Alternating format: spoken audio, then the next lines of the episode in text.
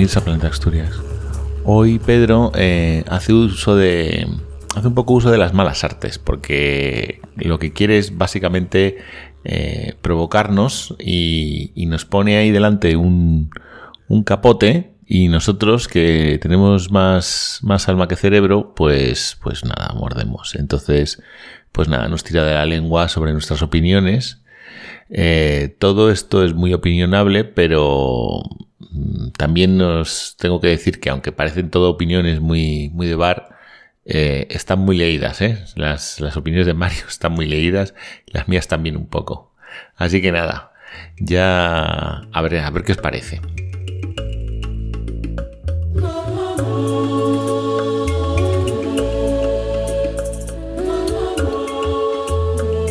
Bueno, hoy Pedro, hoy Pedro quiere, su tema es conquistemos el mundo, así que nada, un tema pequeño eh, y además a nadie se le ha ocurrido antes esto de conquistar el mundo, así que no sé muy bien qué nos va a contar.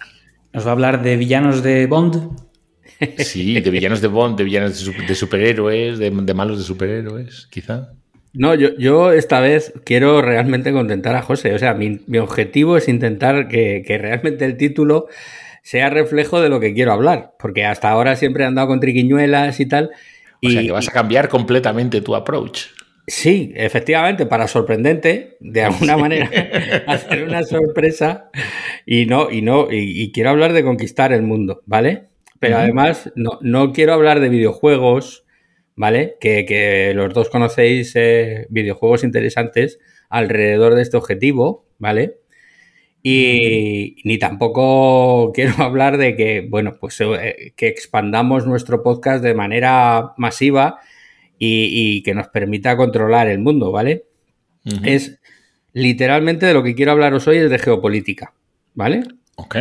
Y de la teoría del Heartland. No sé si la conocéis. Ok. ¿La mm, teoría de él, perdona? Heartland.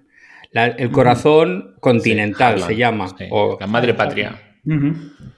Eh, sí, de algún modo, de la madre patria. Eh, esto es una teoría, vale, pues mira, muy bien que no la conozcáis porque así os entramos en materia. Bueno, pues os cuento un poco históricamente, ¿vale? Resulta que a principios del siglo XX, ¿vale? En concreto en 1904, un geógrafo político inglés eh, llamado Mackinder, John Mackinder, eh, idea una teoría eh, generalista basada en el pasado, en el presente de aquella época y en el futuro que él ve, llamada, como he dicho, Heartland o del corazón. Heartland. ¿sí? Que bueno, lo que viene a decir es que, mm, resumido, luego ahora iremos haciendo un poco, porque es un poco el debate que os quiero plantear, ¿vale? Decía que quien controla la zona de Asia Central, Rusia Central, Siberia, esa parte, ¿vale? Tenía bastantes eh, probabilidades de acabar controlando el resto de Asia y Europa por capas, lo va haciendo como extensión por capas, y así llegar a tener una posición para dominar el mundo. Este ¿Vale? inventó el RISC. sí, bueno, en el fondo es el fundamento, o sea, es un poco el fundamento de esto, ¿vale? Bueno, yo discrepo, pero bueno, luego Vale, vale, de eso, de eso, eso es lo que quiero, eso es lo que quiero, que, mm. yo eh, os voy a plantear un poco cómo fundamentaba él esta teoría, mm. tened en cuenta la situación histórica donde la fundamenta, ¿vale? Mm. En 1904 y que establezcamos un debate de que si esto tiene algún sentido o es una, es una ida de olla, básicamente, mm. ¿vale? Mm. Además, quiero compartirlo con vosotros que sois los, los dos eh, geopolíticos mejores que conozco, ¿vale? uf, uf, pues que, pocos conoces. bueno, geopolíticos, bueno, mira, eh, yo no sé si os pasa a vosotros, pero si te reúnen más de ocho personas, entre esas ocho personas un geopolítico hay seguro. O sea, eso es así. Bueno, que es cierto que ahora se están desplazando, los virólogos los han desplazado mucho. ¿vale? Y los vulcanólogos. Y los vulcanólogos. Últimamente. Pero de todos esos, los que realmente he visto que puede haber un poco de sustrato sois vosotros dos. Entonces, bueno, pues. Vamos a. os cuento un poco, ¿vale? Cómo él desarrollaba esta teoría. Venga. Bueno, él, empieza diciendo que básicamente él hace una conferencia eh, en la que narra todo esto y luego hay unos escritos, etcétera, ¿vale?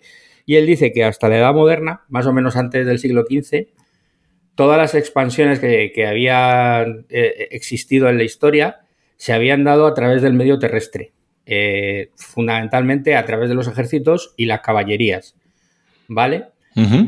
Todas las invasiones que habían, además, eh, se habían producido, provenían de una región en concreto, que era Asia Central empezaba narrando, pues la primera, la extensión de los unos, ¿vale? Que como sabéis, los unos llegaron a extenderse ah, desde la zona de Mongolia eh, y, Asia Central hacia el resto de Eurasia, ¿vale?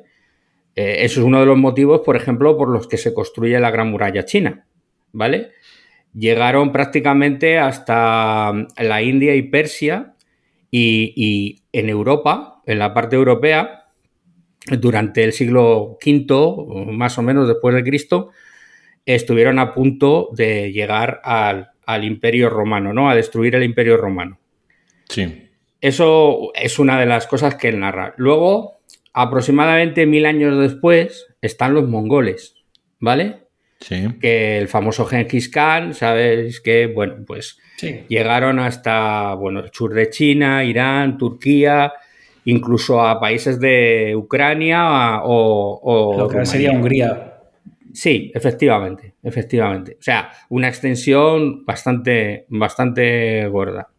Mm. Claro, a partir del siglo XV la cosa cambia porque se desarrolla todo lo que es la navegación de ultramar, se llega a América y claro, el medio de expansión más rápido deja de ser la tierra para ser el mar, ¿vale?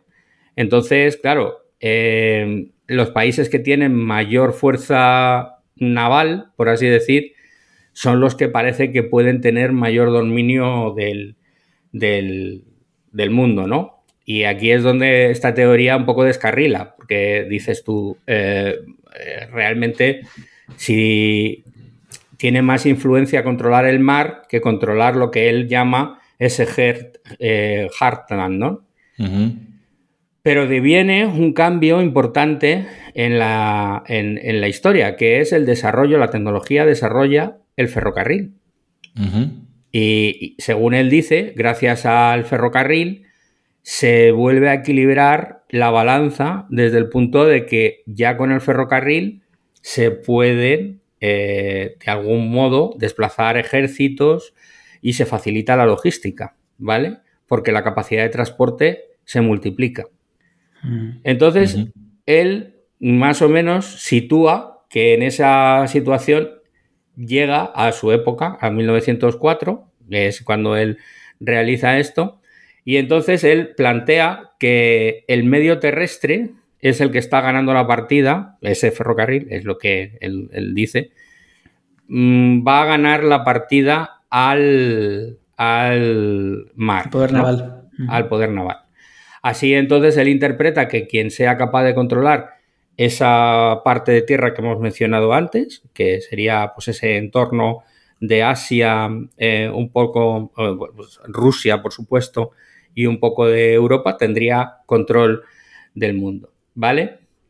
Lógicamente, en, esa época, eh, Gran Bretaña era la potencia indiscutible. Tenía el imperio colonial más extenso, y, el poder naval que tenía era eh, abrumador con respecto al resto, ¿vale? Y sin embargo controlaba muy, muy poquito de este Heartland que... Exactamente, ahí voy. Efectivamente. Entonces, él plantea que quienes eh, eh, le daba un aviso de tener en cuenta que él es británico y le está dando como un aviso diciendo, ojo, porque como te controlen esta parte, por mucho que tú creas que tienes todo dominado, te pueden, te pueden hacer un, apaño. Entonces, ¿quiénes eran las dos potencias en aquel entonces que podían eh, rivalizar o poder controlar esa parte?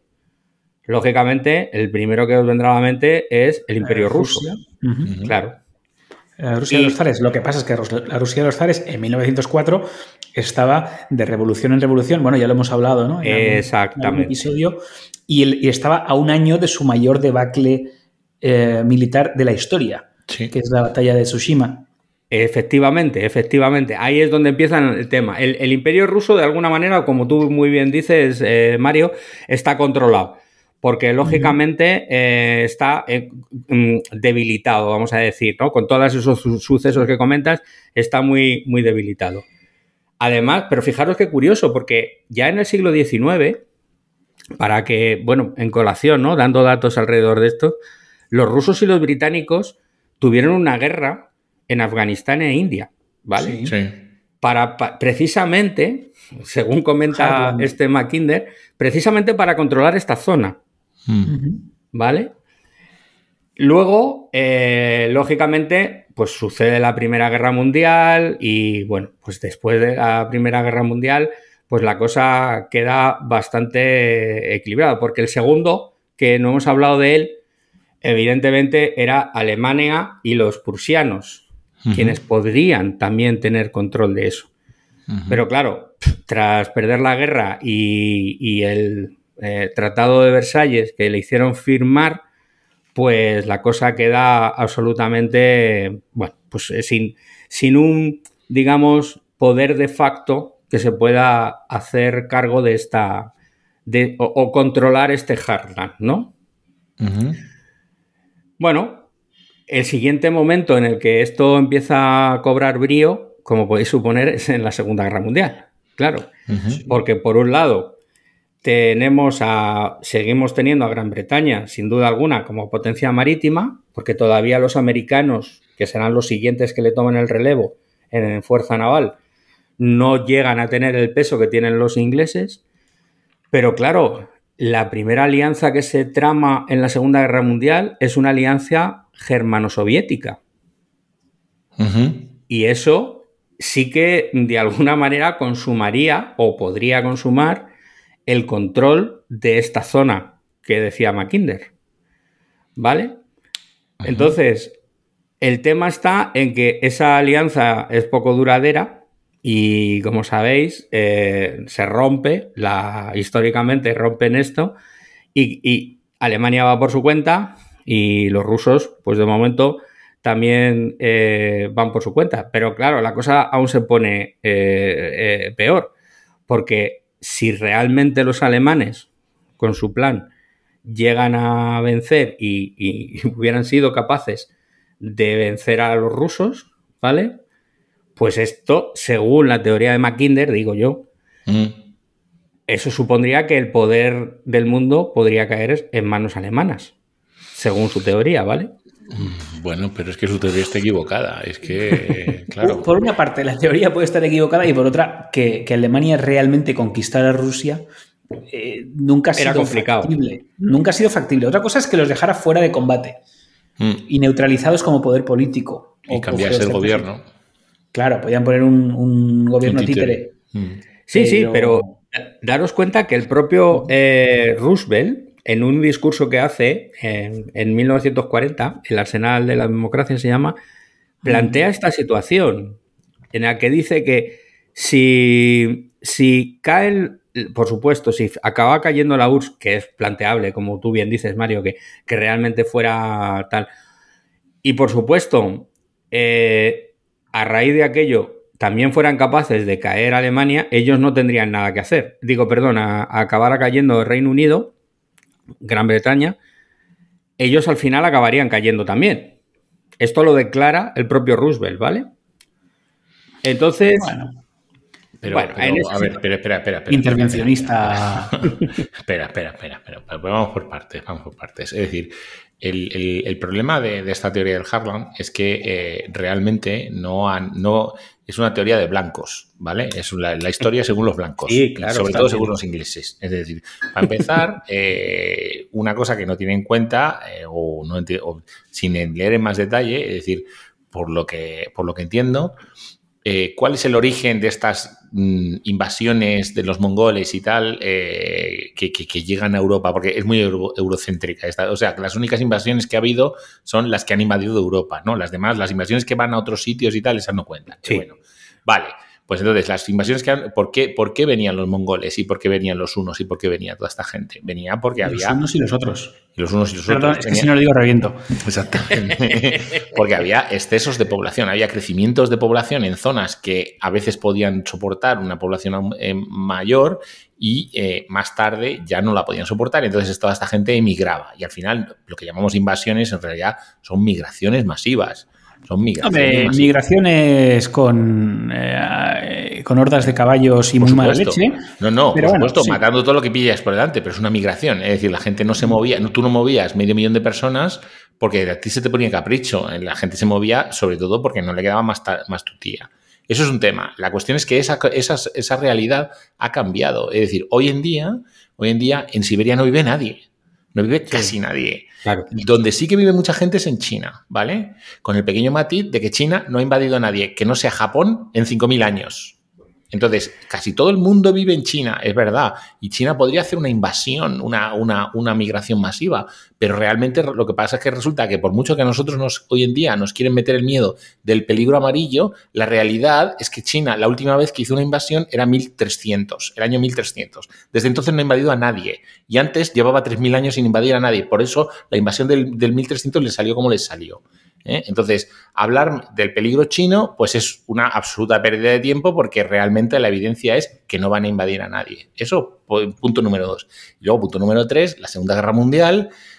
Realmente lo que cambió en la historia de la Segunda Guerra Mundial fue el poder naval, porque la Segunda Guerra Mundial, gran parte de la Segunda Guerra Mundial, se luchó sobre tres puntos, cuatro puntos, cuellos de botella navales, que son el Canal de Suez, Gibraltar, Singapur y Midway, por no decir el Canal de Panamá. Esos son los puntos con los que si mm. tú lees el mapa de la Segunda Guerra Mundial y entiendes las campañas, sobre todo la campaña de África, si la campaña de África lo hubieran ganado los alemanes, hubieran destruido el Canal de Suez y entonces el mar Mediterráneo se hubiera quedado vacío de barcos ingleses. Al, ser el caso de que se hubiera quedado vacío de barcos ingleses y además les hubiéramos cerrado en Gibraltar, porque entonces nosotros sí que hubiéramos entrado a la guerra, entonces Italia no hubiera tenido que proteger sus costas de una invasión, ni el norte de África. Y entonces los rusos hubieran tenido un problema pequeño, porque no hubieran luchado solo contra los alemanes y los rumanos, sino que también hubieran luchado contra todos los italianos, no contra algunos italianos. Entonces, el canal de Suez, Gibraltar, Singapur, que es de donde, de donde estaba todo el comercio con Asia, mm. el canal de Panamá, y el canal de Panamá, y si quieres ya Midway, por decir que la logística de los aviones de todo el centro del Pacífico, esos son los puntos realmente sobre los, con los que, los que cambiaron el guion. El otro, el otro gran, el otro gran eh, punto neurálgico, que es un poco menos importante que los demás, en, en, la Segunda Guerra Mundial, pero que fue muy, muy importante antes, es otro, el otro gran estrechamiento naval del mundo, que es el estrecho de los Dardanelos, ¿vale? Que ahí hubo unas, una batalla brutal en la Primera Guerra Mundial. Entonces, realmente las grandes campañas de la Segunda Guerra Mundial y, con el caso del estrecho de los Dardanelos en la primera, se leen en, leyendo el mapa marítimo, no el mapa terrestre, ¿vale? Y vuelvo a lo mismo. La idea de la invasión asiática al resto del mundo es un exceso de población que no se ha producido y que ha cambiado completamente, porque realmente el centro de Asia ahora está vacío, lo que está lleno es China y China no invade a nadie. Sí, pero si es la gran cuestión. La gran cuestión cuando hablamos de conquistemos el mundo es, ¿realmente hace falta conquistar el mundo territorialmente para conquistarlo? Es lo, que decías. O, o no. O porque, lógicamente, y entiendo el punto y yo estoy de acuerdo contigo, en la teoría habla de, controlar el primer mundo, que en teoría para él el primer mundo, eh, cuando lo, describe todo esto, solo es Europa, ¿no? Mm. Entonces él dice, bueno, si, si conquisto básicamente Europa y, la extensión natural de Europa, que sería, pues eso, eh, Asia Central, ¿no? Pues ya, ya lo tengo, ¿no? totalmente de acuerdo. Pero yo lo quería traer a la, época actual y, eh, en relacionándolo con, como tú muy bien decías, con el tema de China, ¿no? O, porque, claro, eh, ahora toda esta expansión que él narra y este control es una expansión, eh, digamos, por, como bien decía Mario, por como el risk, ¿no? El que más terreno tiene, pues como que más gana. Pero ahora hace falta realmente tener territorio para controlar el mundo. O, por ejemplo, controlando cosas como la economía o la información, eh, eres mucho más efectivo sin necesidad de tener que movilizar tropas, ejércitos, ya eh, te diría que casi casi no, necesitas ni armamento, ¿no? Por eh, supuesto, pero ahí, eso está, está más que claro que el control de un país no tiene por qué ser militar. El control de un territorio y el control de la riqueza del territorio y de los recursos que eso, que eso provee. Eso es. Ah, sí, porque cuando dice, cuando dice José que China no invade a nadie, eh, yo no dejo de estar de acuerdo que no les invade desde el punto de vista de que no movilizan ejércitos. Pero sin embargo, todos somos conscientes que, por ejemplo, son bastantes dueños de África. Claro, porque ah, han desplazado, ah, bien, bien, pero claro, los eh, eh, coloniales europeos, sí. Efectivamente, efectivamente. Y eso no, es, eso no es parte del juego de controlar el mundo. Pues ya, pero es que, vamos a ver, pero eso es de un racismo que te cagas, macho. Porque, eh, es decir, si, no, no. porque si llega el francés, invierte una autopista, le, ponemos una estatua. Y si llega el chino e invierte una autopista, decimos que es un cabrón y que tiene motivos egoístas. A ver, no, pues, eh, eh, vamos a ser un poquito más justos. Yo, yo desde luego, ya sabéis, ya sabéis que, que en casa tengo siempre la discusión acerca de la industria petrolífera. Y yo tengo claro que en Nigeria es un Estado títere. Sí. Eh, es una dictadura apoyada por la industria occidental mm, británico-holandesa. Mm. Y, es igual, es como, si fuera una invasión militar, solo que las tropas no son nuestras, son suyas. Sí. Está, está subcontratado, si quieres. Mm. Eh, pues lo mismo pasa con, gran parte de las, de las antiguas colonias, tanto por eh, colonialismo, neocolonialismo, si quieres, nuestro, y cuando digo nuestro, quiero decir simplemente europeo o, occidental. Y si los rusos o los chinos o quien sea hace exactamente lo mismo, pues oye, no es diferente. Totalmente. Pues es que además eh, eh, mi reflexión iba un poco más allá. Eh, era el hecho de decir, porque yo cuando estaba preparándolo, muchas veces llegaba a la conclusión diciendo, pero ¿no está conquistado ya el mundo? Es decir, de algún modo no podemos interpretar que hay una serie de países, mm, pocos, ¿eh? en el que, que, son los que realmente manejan o mm, tienen en sus manos el discurrir de muchos o de la mayoría del resto de los países del mundo? Bueno, pero es que no son los países, es que en realidad son las personas. Claro, exactamente. son las personas que controlan los, los, intereses de esos países y en carambola de otros, ¿no? Claro. A ver, hay un, hay, hay, a ver, aquí hay varios conceptos que hay que, hay que aclarar. es decir, hay un concepto que es el concepto de potencia, de están las potencias regionales, las potencias globales y las superpotencias, si quieres, ¿vale? Las superpotencias eran dos, luego se dijo que había solo una y ahora ya básicamente decimos que hay una, una, potencia global, que es Estados Unidos, y los demás son potencias regionales. Y ahora el gran debate es si clasificamos a China como una potencia global o una potencia regional. Bueno, Rusia es claramente una potencia regional, India es una potencia regional eh, y Europa es una potencia regional. Pero realmente cuando se habla de potencia, que es un, en inglés se habla de power, de eso, de superpower y regional power, la palabra que potencia también se, utiliza eh, en otro término, que es el de, no en término potencia, sino en término poder. Es decir, y está, hay dos tipos realmente de poder que proyectas. Y eso es, yo creo que va al alma de lo que estás hablando. Hay una que es, que es el hard power y el soft power. El hard power es el poder militar la potencia militar que yo ejerzo y proyecto. Para eso sirven los portaaviones, para plantar una ciudad con una base aérea en la puerta de cualquier país y poder tener presencia en cualquier sitio.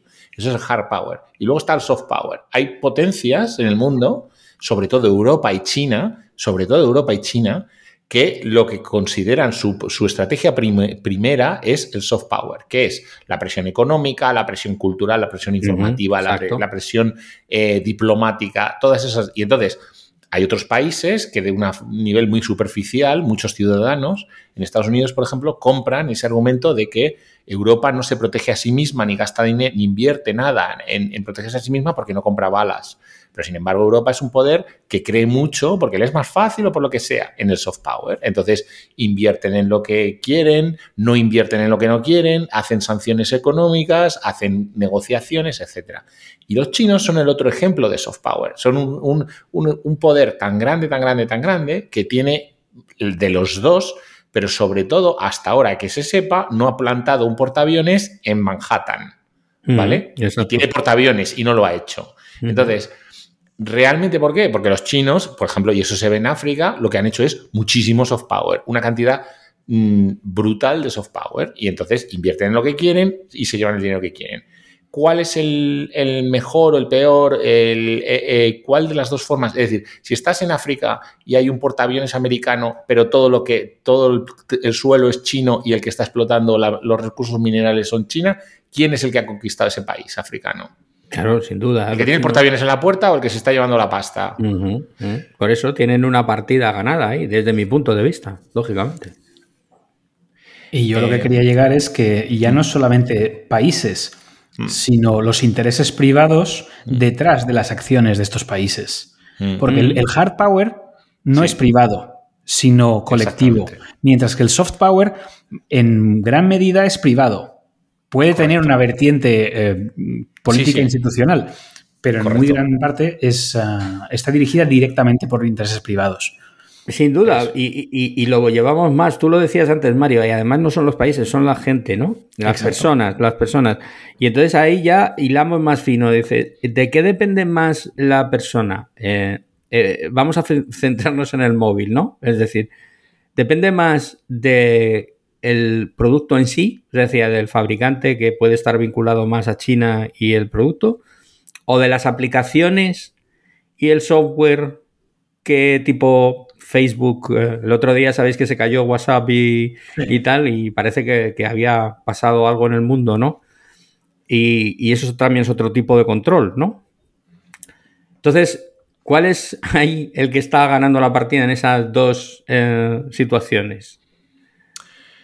Pues ganar la partida depende, porque realmente mm, ganar la partida, eh, por partida te refieres a que hay objetivos contrapuestos, quien se está consiguiendo sus objetivos eh, a base de impedir a otro que consiga sus objetivos. ¿Quién infiere? ¿Quién infiere? Sí, ¿quién infiere más? En un momento determinado pueden eh, coexistir, porque mm, ahora coexisten, porque tienen intereses mutuos. El del móvil le interesa al móvil y el vender el móvil y al del app le interesa que el móvil esté. Entonces confluyen los intereses, pero puede haber un momento determinado eh, que, esos intereses eh, se separen en, un conflicto. Podría llegar a una situación de conflicto, ¿no? Realmente, eh, a, mí, a mí me parece, hay una cosa mm, de base que no terminamos de entender los blancos, ¿vale? Y, eso, eso es un, un, poco una cosa que tenemos que terminar, porque nosotros hemos vivido en un mundo en el que lo importante es Europa y Estados Unidos, y no podemos concebir que lo importante no sea Europa y Estados Unidos.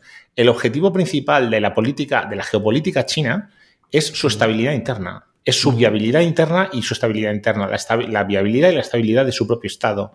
Y les importa un huevo que haya una democracia en Luxemburgo. Les importa un huevo, no saben dónde está Luxemburgo, no importa. No importa. Entonces, cuando proyectan su poder sobre África, es para garantizar su propia estabilidad de su propio sistema económico. Y lo mismo cuando lo hacen en Sudamérica. bueno, eso es exactamente lo mismo que hace Estados Unidos. Que hemos, hecho, hemos hecho todas las potencias. Y, y, Holanda y, Francia. pero es que nosotros pensamos, a un nivel intuitivo, pensamos que China piensa que para ser poderosa tiene que hacernos menos poderosos a nosotros. Y eso es lo que mucha gente no termina de entender de la política china. ¿Por qué no están en conflicto con nosotros o por qué eligen los momentos de conflicto? Es porque les da igual. Les da exactamente igual que nosotros seamos más ricos o menos. Hombre, les afecta secundariamente porque quieren que tengamos dinero para poder comprarles cosas. Pero a ellos les da igual. Su objetivo, el objetivo. Entonces, ¿China está ganando la partida? Por supuesto. ¿Por qué? Porque está haciendo su propio Estado viable a base de proyectar, de, de, tener una posición en el mercado global, en el mundo global, a nivel económico, que, que le es viable. Entonces, en ese sentido está ganando la partida. Pero ¿tú te crees que China le preocupa que Estados Unidos tenga siete portaaviones o ocho? Le da igual, porque realmente lo que quieren es eso. Entonces, al final están ganando las partidas los dos, porque China no va a, no va a perder su postura, su posición económica global, por ejemplo, por invadir Taiwán. Taiwán es un poco, eh, un poco como si nosotros nos invadieran Mallorca, pero que te quiero decir que... Oye, un respeto. Bueno, eh, Canarias eh, es una cosa más, más de identidad nacional, pero lo que te quiero decir es que China en sí misma está cumpliendo sus objetivos y Estados Unidos, si supiera cuáles son sus objetivos, también los estaría cumpliendo. Entonces, se puede, puede haber una situación en la que los dos cumplen sus objetivos. Pero de nuevo es donde quiero entrar a, la, que yo creo que es la falacia de los objetivos institucionales. Estoy de acuerdo contigo. No, es que estoy de acuerdo contigo, es verdad. No, en eso tienes toda la razón, ¿eh? Tienes toda la razón. Estados Unidos como, como entidad no tiene un objetivo. Claro. El que tiene un objetivo es el grupo que en un momento dado ejerza el control sobre, sí. Eh, eso. Hay un, juego de tablero fabuloso, muy, muy bueno. Se llama mm, Imperial. Creo que sacaron eh, ediciones más modernas. o junta. Bueno, el, Imperial es más relevante a. Dale, dale a la Imperial, venga. Imaginaos un Risk, ¿vale? en, el Risk cada jugador pues tiene un imperio. Y tú controlas tu imperio y ganas pues cuando tu imperio controla el mundo. Vale. Mm. En el Imperial, tú lo que, tú lo que eres eres una familia y pues como serían los Cojo, los Rockefeller o quien sea, no tiene nombre, pero es igual, tienes una familia. Y tú lo que haces es comprar o vender acciones de los diferentes países, como si fuera una empresa. Entonces, pues en algún momento dado tú vas a ser el, que controla Francia y te interesa que Francia se meta en una guerra con mm, tal país, pero que le compre los barcos a Austria y tú has invertido en las fábricas eh, navales de, bueno, Austria, del Imperio Austrohúngaro. Em, y, al final, si, el país que tú controlas se va al garete, te da igual siempre que puedas deshacerte de las acciones o que hayas invertido en el país que en el momento correcto vaya a, subir. Y acabas de explicar la segunda mitad del siglo XX. Efectivamente. Efectivamente. Eso es lo que quería decir, que este, este, juego de tablero pone muy de relieve que nosotros creemos o tendemos a creer que el mundo es el Risk y el mundo no es el risk, el mundo es el imperial. no son las banderas, son las, son, son las cuentas bancarias. Efectivamente. Sí, eso es totalmente verdad. Al hilo, a ver, eh, mm, quiero, quiero hacer una si me dejáis poner la guinda, si me dejáis poner la guinda, Estados Unidos no invade Irak por cuestiones geoestratégicas, sino porque Rumsfeld y Cheney quieren llenarse los bolsillos. Punto. Sí, y la situación de Afganistán será parecida, ¿no? Tampoco hay una situación ¿O pensáis que sí que tiene algo que ver por la eh, cuestión geográfica? Pues no, eso no es geográfico, es una cuestión de orgullo nacional, identidad nacional y de, consolidar poder político, que a la vez eh, te permite luego consolidar poder eh, económico. Un día, un día podemos hablar de Afganistán en comparación con Irak. Eso da para Irak y es impresionante las dos guerras lo, distintas que son y, y, lo que no solamente la guerra sino la decisión de invadir que es lo realmente interesante eh, son completamente distintas las dos y, se nota mucho en cómo, cómo fue la guerra. No, no me quiero desviar. Hay un ejemplo histórico de lo que estáis hablando, que es una situación en la que, se llama Marte contra Minerva, es decir, el dinero contra, contra el ejército. Ha pasado muchas veces, pero hay una situación que nos toca particularmente a todos, que es las guerra, la guerra de independencia de Flandes. ¿Vale? Ah, Aquello fue una guerra del poder económico de Flandes contra el poder militar mayor del mundo, que era el imperio, el imperio de los Habsburgo. ¿Vale? Y era una guerra exactamente como lo que podrías, si quieres, puedes llevar un paralelo a lo que sería China contra Estados Unidos. Y efectivamente, eh, en aquella época, eh, los Habsburgo podían poner mm, todos los ejércitos que hiciera falta, tenían todo el dinero del mundo, etcétera, etcétera, los tercios y bla, bla, bla, bla, bla, bla, bla, bla. Y la realidad es que costó 150 años, pero hoy en día Holanda es independiente, ¿vale? Entonces, eh, bueno, efectivamente son otros tiempos, la tecnología es otra, el mundo es otro, etcétera. Pero ese tipo de guerra entre el soft power y el hard power eh, es muy viejo, es una, es una situación muy antigua en la cual, y bueno, y Atenas contra Esparta es exactamente lo mismo, es el poder comercial contra el poder militar. En el caso de Esparta ganó el poder militar, pero en el caso de, en el caso de las guerras de independencia de Holanda ganó el poder económico, ¿no? Eh, yo no creo realmente que vaya a haber un enfrentamiento entre Estados Unidos y China porque pierden los dos. Y además, no creo que sea el caso, precisamente por lo que dice Mario, porque hoy en día estamos en una situación de desigualdad económica y política a nivel de individuos de tal calibre que los ricos de los Estados Unidos nunca van a luchar contra los ricos de China.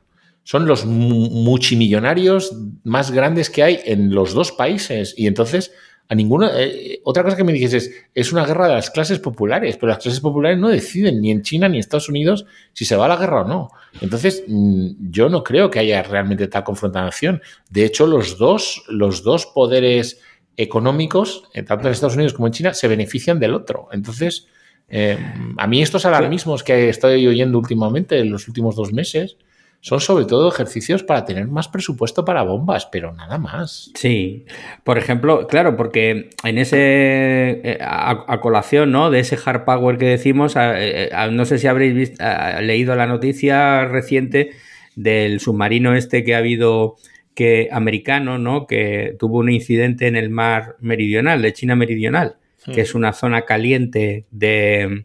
Porque ahí sabéis que hay un, mar que no tiene, bueno, no se tiene claro de quién es cada cosa, ¿no? Hmm. Y, Mares disputados, islas disputadas, toda esa exacto, zona es, exacto. y sin embargo, pues los americanos se destapan con un submarino nuclear por allí. Eh, ¿Qué quiero decir? Eh, eh, eh, tiene sentido. Es decir, quieren todavía seguir ejerciendo el mira cómo la tengo, ¿no? en, esta, en este entorno. O sea, ¿qué promueve ¿no? a, eso? sacar los dientes, es decir, yo estoy por aquí, ten cuidado. Cuando lo que estamos hablando, cuando realmente Mm, controlar el mundo se puede hacer sin tener que realizar estas cosas. Por eso a mí ese tipo de situaciones me sorprenden un poco todavía, ¿no? ¿Sabes lo que pasa? Que es tan inconcebible que ese incidente del que estás hablando se produzca en la bahía de Los Ángeles con un submarino chino. Exacto, exacto. Por como al mismo tiempo es inconcebible que alguien coja una fábrica de móviles de China y la ponga en Estados Unidos. Es decir, las dos cosas son inconcebibles. ¿Por qué? Porque una cosa que no estamos hablando, por ejemplo, es el tema del expertise. En China lo que está pasando está pasando lo que pasó antes en Japón, que es que China antes hacía cosas muy malas porque no tenía expertise, no tenía conocimiento de base como para fabricar eh, cosas de alta tecnología y con procesos de calidad y no sé qué. Pero se a la explotación barata, pero ya no. No, es, que ahora, todavía, es que ahora tiene 10.000 universidades y, hace básicamente todos los productos de alta tecnología del mundo están fabricados. Si se fabrican en serie, están fabricados en China y China, de hecho, lo que está haciendo es exportar las, las, producciones de productos de bajo valor añadido, como la, como la ropa y todo eso, a otros sitios, a Bangladesh, a Filipinas y tal. Y ellos se dedican a hacer móviles. ¿Por qué? Porque con los móviles se gana pasta. ¿Vale? Entonces realmente lo que pasa es que ahora estamos en una situación, mm, yo no sé si hay equilibrio o desequilibrio entre el soft power de China y el hard power de Estados Unidos, pero sí que veo que eh, es tan estúpido pretender que Estados Unidos puede competir a nivel de fabricación y de producción con, con China de igual a igual, ¿vale? Como al mismo tiempo pretender que, que Estados Unidos, que China va a competir en una guerra convencional, no nuclear, porque la nuclear es otro rollo, con Estados Unidos. También es verdad que, por ejemplo, el programa espacial chino tiene muy poco que envidiarle al programa espacial americano en este momento. ¿eh? Vamos, de hecho es al revés. Entonces, mm, esto, es un tema muy complicado, sobre todo si lo presentamos como una situación de confrontación entre los dos. Para mí son simbióticos los dos poderes, ¿vale? Y conquistar el mundo, desde luego lo, del Harland, yo mm, a mí me parece que... No, yo creo que todos hemos convenido que eso se ha quedado obsoleto. Ha envejecido mal, sí. Sí, eh, efectivamente. Yo sobre todo porque por lo que hablamos, porque eh, el territorio deja de tener sentido como realmente pieza clave para el control en sí mismo. Eh, poderes económicos. Cuando la comunicación y la economía ya prácticamente no dependen de la territorialidad. Claro, pues. Claro, claro. Yo os pregunto, yo os pregunto, ¿vosotros habéis visto los vídeos estos de Boston Dynamics de los robots bailando? Seguro que los habéis visto. Sí, sí. todo el mundo. Sí, sí. Eso mm, se refiere, por ejemplo, hay mucha gente que cuando tú le das tres whiskies a uno que trabaja en Boston Dynamics, te reconoce que esos robots que vemos bailando tan graciosos, que parecen un perro y tal, tienen monturas para, armas. Es decir, eh, lo que es el, el, tornillo para poder atornillar una ametralladora o un robot de estos, está puesto ya el tornillo, ¿vale? Eso mm, no le sorprende a nadie. Entonces, ahora yo os pregunto, ¿vosotros creéis que los chinos no tienen un robot igual? Seguro, pero tampoco creo que lo consideren ni los chinos ni los americanos una necesidad estratégica imperiosa, ni una gran superventaja estratégica. Es, de momento es una curiosidad. Sí. Y puede ser, pues eso, un, el competitive edge que llaman, ¿no? El, eh, en algún momento dado. Pero en realidad, la robotización del combate eh, lo que hace es despolitizar la, proyección eh, militar. Exactamente. Porque ya dejas de traer eh, funerales y, bueno, traer ataúdes de vuelta cuando te vas a ejercer tu poder estratégico en, aras del, del beneficio económico, ¿no? Bueno, y, hace que cambie la, otro de los factores esenciales en, en, la, en lo que era la, guerra, ¿no? Que es el número de, hombres. O sea, ya, pero, los, hombres, los hombres no faltan. Los hombres no es problema. El problema es que te vuelvan muertos cuando tú estás luchando, eh, cuando tú estás luchando por dinero. Si tú estás luchando por un ideal político eh, y la nación está convencida, no pasa nada con que se mueran 50.000, 100.000, 200.000 tíos. No hay problema. Mira, la Segunda Guerra Mundial es así. Sí, pero los tienes se trata que se trata, no, no, pero, pero se trata de destruir la voluntad política del, enemigo. Exactamente. Entonces, eh, ¿cuántos millones de americanos hay que matar para destruir la voluntad política de Estados Unidos? Yo qué sé, uno. ¿Cuántos millones hay que destruir para hay que, hay que matar para destruir la voluntad política de Rusia?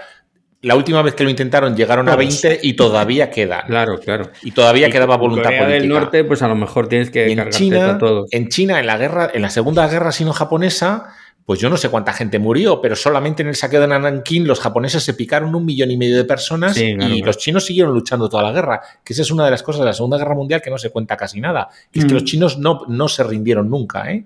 Y les mataron, pero, pero vamos, pero en canal. Entonces, realmente, si entiendes la, como dice Mario, la, geopolítica a nivel de grupos de poder, no de, no de naciones, sino de grupos de poder, te olvidas de la tontería de las banderas, porque lo de las banderas es la mayor tontería que se ha inventado, sobre todo en el siglo XX. Y empiezas, a, y empiezas a pensar también en términos de voluntad política, de cómo la guerra es un elemento de, de, de una proyección de la política, pues te das cuenta de que los americanos no son tan potentes como ellos piensan, ni mucho menos, y si no, que, lo pregunten en Afganistán a los que están mandando ahora mismo. Y, pero y también te das cuenta de que los chinos es que les da igual, es que les da igual. Sí, yo creo que, ha estado muy bien el punto, yo también lo creo, en el que la dinámica china, em, digamos, eh, lo único que quiere es eh, perpetuarse en sí misma. O sea, es, es, verdad, yo creo que ellos lo que quieren es eh, crecer Mm, ellos y procurar su propio su propio bienestar y su propia y su propia digamos desarrollo de vida. aumentar su nivel de vida.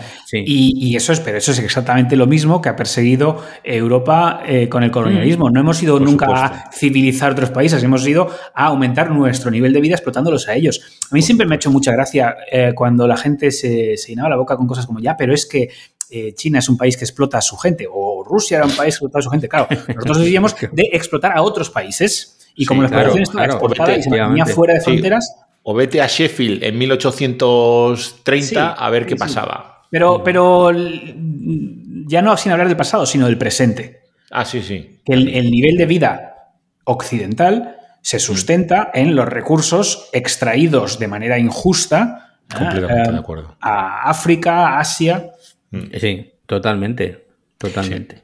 Pero claro, como pasa fuera de las fronteras, pues... Mm, sí, no, y, nos da a lo mejor, lo que nos da eh, eh, coraje es que lo haga otro em, y no lo podamos hacer nosotros, ¿no? No, no, Mira, El, modelo de globalización, es decir, de entender que el mundo es pequeño y que se ha terminado y tal. El modelo de globalización, eh, al final, la gran mentira que quedó clara en 2008 es que estaba orientado, estaba, estamos todos viviendo en un modelo que estaba orientado a privilegiar solo unos pocos, a esos mismos que Mario estaba hablando antes. ¿Por qué? Porque eh, la primera globalización eh, hablaba de la libre circulación de mercancías, de los tratados de libre comercio para poder eh, circular mercancías y servicios de forma libre. Luego se introdujo la globalización de los capitales, la libre circulación de los capitales. Pero donde ya se llegó a un límite, que es precisamente en donde vivimos la tensión de los mayores de mm, las mayores disfunciones de los mercados, es que los ricos dijeron que eso de la libre circulación de las personas, que eso no que se podía circular los capitales y los productos, pero las personas no. Las personas tenían que quedarse donde estaban. Y en eso, y en eso hemos vivido. Y en eso vivimos, porque eso es el vivimos. Claro, eh, bueno, el Brexit, es eso, ¿vale?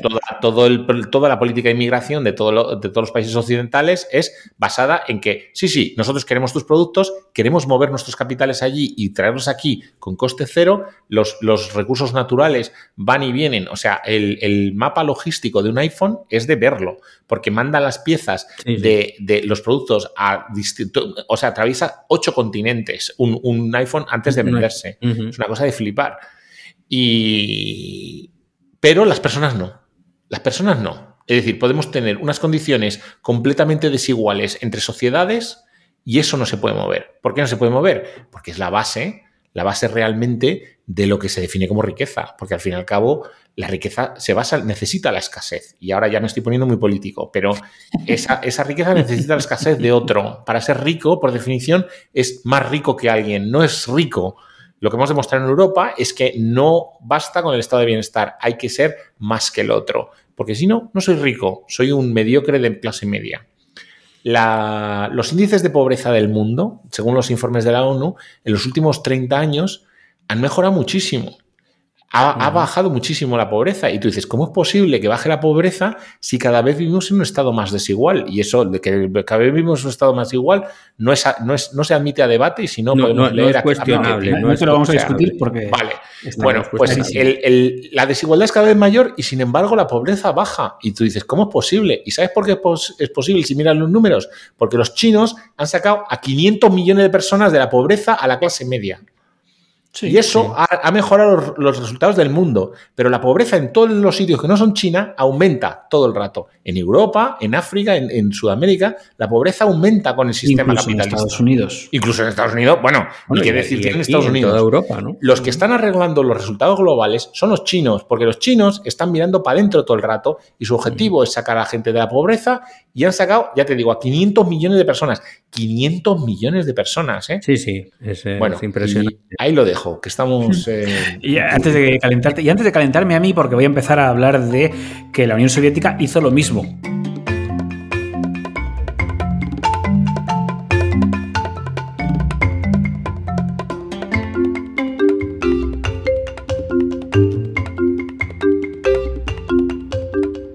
Bueno, pues nada, sí, un tema gigante un tema sin fin, pero espero que hayamos, que hayamos, eh, te hayamos enriquecido, por lo menos hayas encontrado lo que buscabas, aparte de mucha Absolutamente. Yo sabía que no me habían, o sea, no me había equivocado en esa catalogación de los dos geopolíticos mejores que he conocido.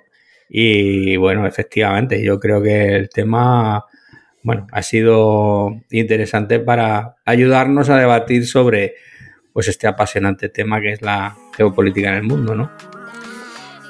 Pues muchas gracias, Pedro. a vosotros, chicos. Venga. Siempre. Chao. hasta luego. Hasta luego.